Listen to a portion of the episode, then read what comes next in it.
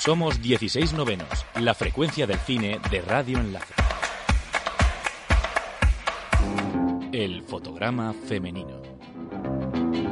Recuperamos el tema de las críticas de cine para centrarnos en una, en Pauline Kael.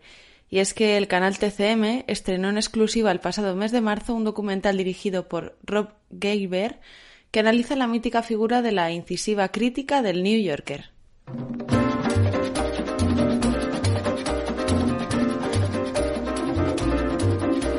A girl and by me that's only great. I am proud that my silhouette is curvy, that I walk with a sweet and girlish gait, with my hips kinda swivelly and swervy. I adore being dressed in something frilly, when my date comes to get me at my place. Out I go with my George on a Billy, like a filly who is ready for the race. When I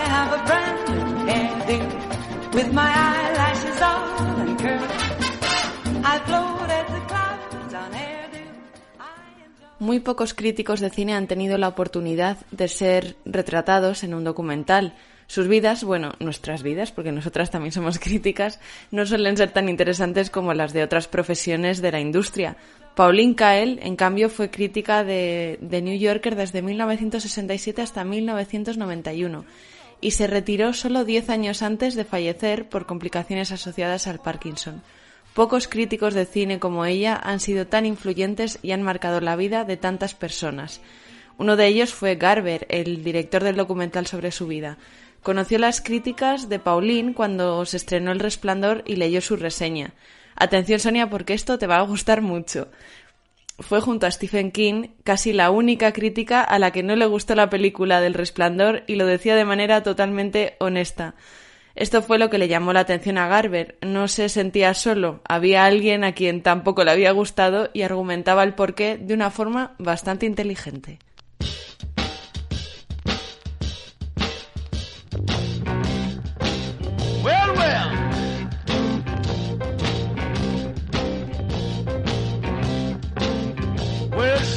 Number one in any man's book. The girl can't help it, for she's got to look. She's a hit. Thank God she's a hit. She's a hit. Hey, baby, she's a hit with me. Pauline Kael nació en una localidad californiana llamada Petaluma, allá por 1919. La primera crítica que escribió fue sobre la película Candilejas de Chaplin y no fue precisamente favorable. Bueno, es que la película, mm, lo siento por Chaplin, pero no es de sus mejores, yo también lo pienso. Aún así, un editor de un periódico la escuchó hablar sobre ella en una cafetería y le pidió que escribiera una reseña. En el documental sobre su vida, las palabras de Pauline Kael están leídas con la voz de la actriz Sarah Jessica Parker, que se articulan en cartas personales, textos y cintas de vídeo. La ayuda de Gina James, su hija y heredera del legado, fue fundamental. Tras una primera negativa, cedió muchos materiales y hasta se dejó entrevistar. Los motivos por los que fue tan precavida son los que acompañan a todo el que se dedique a la crítica cinematográfica, los detractores. Como todo en la vida y más aún con las películas, mucha gente opina y se cree experta y no comparte las decisiones de los críticos, que como un árbitro nunca van a contentar a todo el mundo. Si a esto le sumas el hecho de que Pauline era una mujer, pues la cosa se complica. Ella misma explica literalmente en el documental que es muy difícil para los hombres aceptar la idea de que las mujeres pueden dar argumentos razonables. Quizá por esta razón se creó un personaje tan brusco, porque no estaba dispuesta a que nadie le pisoteara. Baby, you understand me now. If sometimes you see that I'm mad, don't you know no one alive can always be an angel? When everything goes wrong, you see some bad. But I'm just a soul whose intentions are good. Oh Lord, please don't let me be misunderstood.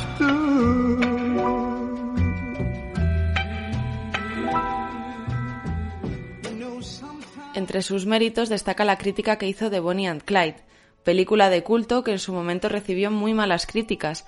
Algunos decían que no pasaría de las dos primeras semanas en taquilla, que eso es como un fracaso en Hollywood. Pauline Kael fue la única que la defendió a capa y espada y no le faltaba razón. Dijo literalmente, el cine americano llega a la gente cuando la hace reaccionar. Bonnie and Clyde nos muestra cosas que la gente ha estado sintiendo, diciendo y escribiendo.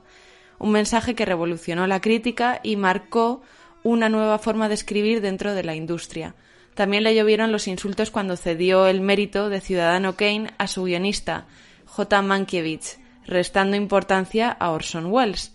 Directores como Tarantino desarrollaron su pasión por el cine leyendo lo que ella escribía. Antes que crítica, Kael era escritora y se aprecia perfectamente en todo lo que escribió no paraba hasta haber explorado todos los ángulos y puntos de vista, porque para ella lo más importante de un crítico era la honestidad. Y decía claramente, es que estoy sacando muchas frases literales de ella, pero porque escribía de una manera increíble.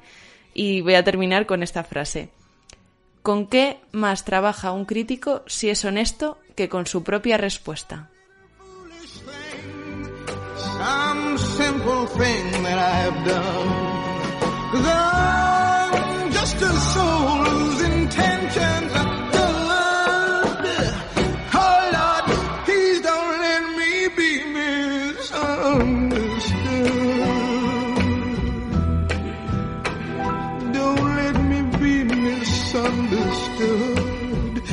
Síguenos en arroba 16 novenos.